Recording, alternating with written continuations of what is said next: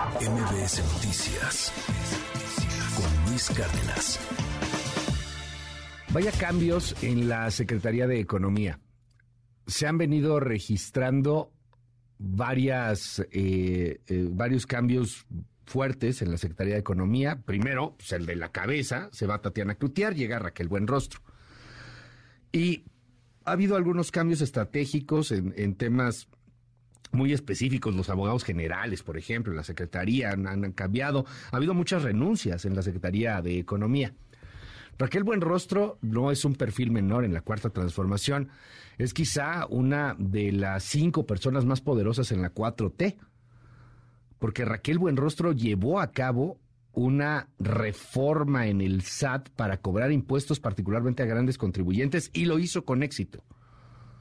A lo mejor los métodos no fueron precisamente los más acertados. Hubo quien acusó hasta de terrorismo fiscal, pero lo hizo con éxito. Los resultados están ahí. Bueno, ahora, Raquel Buenrostro, que ha dejado a su brazo derecho, Martínez Dañino, al frente del SAT, estará encabezando las discusiones en el marco del Tratado México, Estados Unidos y Canadá, porque el gobierno de la República, concretamente el presidente López Obrador, no quiere que los norteamericanos ni los canadienses se metan en la ley que da más poder y facultad a la Comisión Federal de Electricidad, que la llena de mayores eh, prerrogativas sobre competidores privados en el fondo, sé que es muchísimo más complejo, pero en el fondo esta es la discusión. Los estadounidenses están enojados, los canadienses también, quieren recuerdos reparatorios, quieren decir, oye, ¿sabes qué? Yo, yo le iba a invertir tanta lana en temas de distribución eléctrica, yo iba a invertir tanta lana en tal o cual cosa, quiero que me respetes los acuerdos en los cuales estábamos. Eh, aquí tenemos otros datos. Puede venir un choque y no es menor ese choque porque si no logramos ponernos de acuerdo, y, evidentemente las negociaciones van a ser cada vez más duras desde la parte mexicana, pues iríamos a una especie de panel de controversia, digamos una especie de juicio, es muy distinto, lo sé, pero una especie de juicio, y en esa especie de juicio, pues a lo mejor perdemos, eso es lo que dicen muchos especialistas. Tengo en la línea telefónica, y le aprecio muchísimo, a Raimundo Tenorio.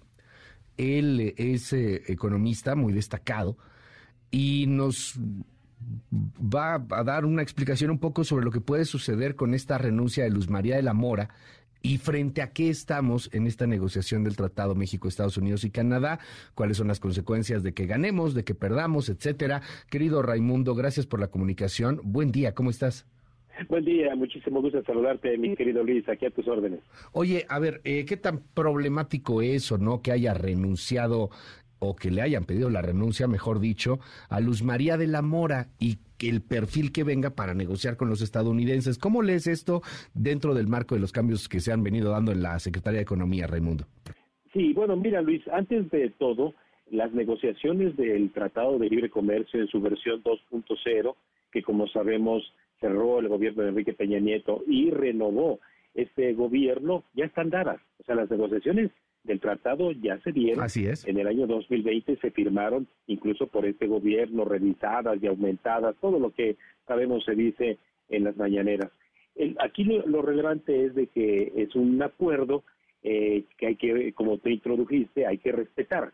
Y en razón de ese respeto, primero fue que México, incluso en materia de reglas de origen, tiene hoy justamente también un diálogo de consultas en materia del sector automotriz por reglas de origen. Es decir, de aquí para allá somos demandantes junto con Canadá contra Estados Unidos y está caminando ese, ese diálogo para resolver el tema de las reglas de origen en el sector automotriz. Pero de allá para acá vino el más grave que es en materia de política energética y que como sabemos las eh, eh, denominadas prácticas discriminatorias han estado a la luz de todos de manera pública en razón de que no se otorgan no solamente las prerrogativas que la ley eléctrica eh, vigente otorga para el despacho de energía eléctrica, sino también, por ejemplo, también para la importación de gas y también para la apertura, por ejemplo, de nuevas estaciones de distribución de gasolina. Entonces, Eh, todo esto se fue acumulando y lo que recibió el grupo justamente denunciante de Estados Unidos de parte de este gobierno fueron una postura grosera y grotesca con canciones de Chicoche como que, uy, qué miedo te tengo, y ya sabemos todas estas cosas, incluso de pronunciarse el 15 eh, de septiembre con eh, una postura de soberanía energética que después dio pasos para atrás, como sabemos, el demagogo. Entonces, en, razón de ello, el, grupo eh, compuesto por la licenciada Luz María de la Mora, bueno, pues había hecho lo posible en las mesas de consulta que se abrieron hasta este 3 de octubre y que ahora están abiertas para poder convencer a los norteamericanos y canadienses de que México tiene su política energética y de que ahí va caminando, que estén convencidos que México va a respetar las inversiones, etcétera, es decir, un poco con las tablas que da el haber estado en la Secretaría de Economía por más de 20 años, no solamente en materia de comercio exterior, sino entender también el, el estilo de eh, diálogo con los norteamericanos, no solo en su propio idioma, sino también los términos técnicos. Eso es lo más importante. La señora Cloutier, muy seguramente, eh, lo, que ocurrió es que al regresar de esas mesas de consulta, ahí no se sienten en esas mesas de consulta ni Rocío Nale, ni Manuel Butler, ni Gustavo Oropesa, ni los miembros radicalizados e ideologizados de la Comisión Reguladora de Energía ni la Comisión Nacional de Hidrocarburos, que también han ido renunciando funcionarios este, expertos. Y entonces, bueno, pues lo que se encontró la señora uh, Tatiana Culteri y también la maestra Luz María de la Mora es que no tienen el respaldo justamente del, del gobierno, del, del equipo llamado energético, y han enfrentado eh, realmente los problemas grandes en ese foro de consultas. Y lo que viene, eh, mi querido Luis, es de que ahora, después de que el 3 de octubre vencieron los 75 días, en cualquier momento, ¿eh? en cualquier momento, los negociadores norteamericanos, canadienses, podrán ya eh, eh, convocar a que se conforme un panel de controversias en donde los árbitros internacionales, después de un proceso de revisión, obviamente, de argumentos, decidirán quién tiene la razón.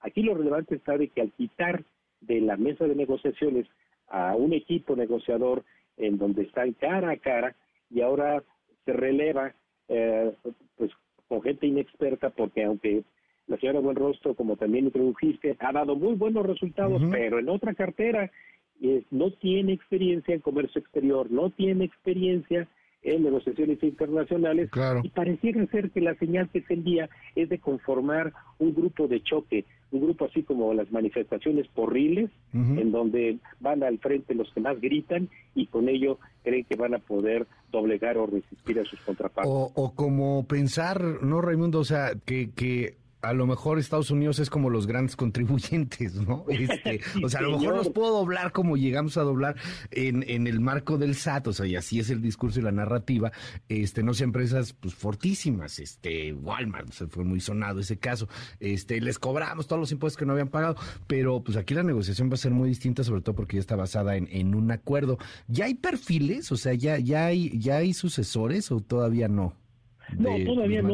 Incluso, mira, si lo que se pretende, como ha mostrado este gobierno, es tener más obediencia y conocimiento o experiencia, pues difícilmente los van a encontrar con el mismo perfil que ellos tienen, el perfil de Nale, de Bartlett, quizás de ahí salgan esos esos perfiles, ¿eh? O sea, de ese tamaño lo ves, o sea, que puede ser un perfil muy radical.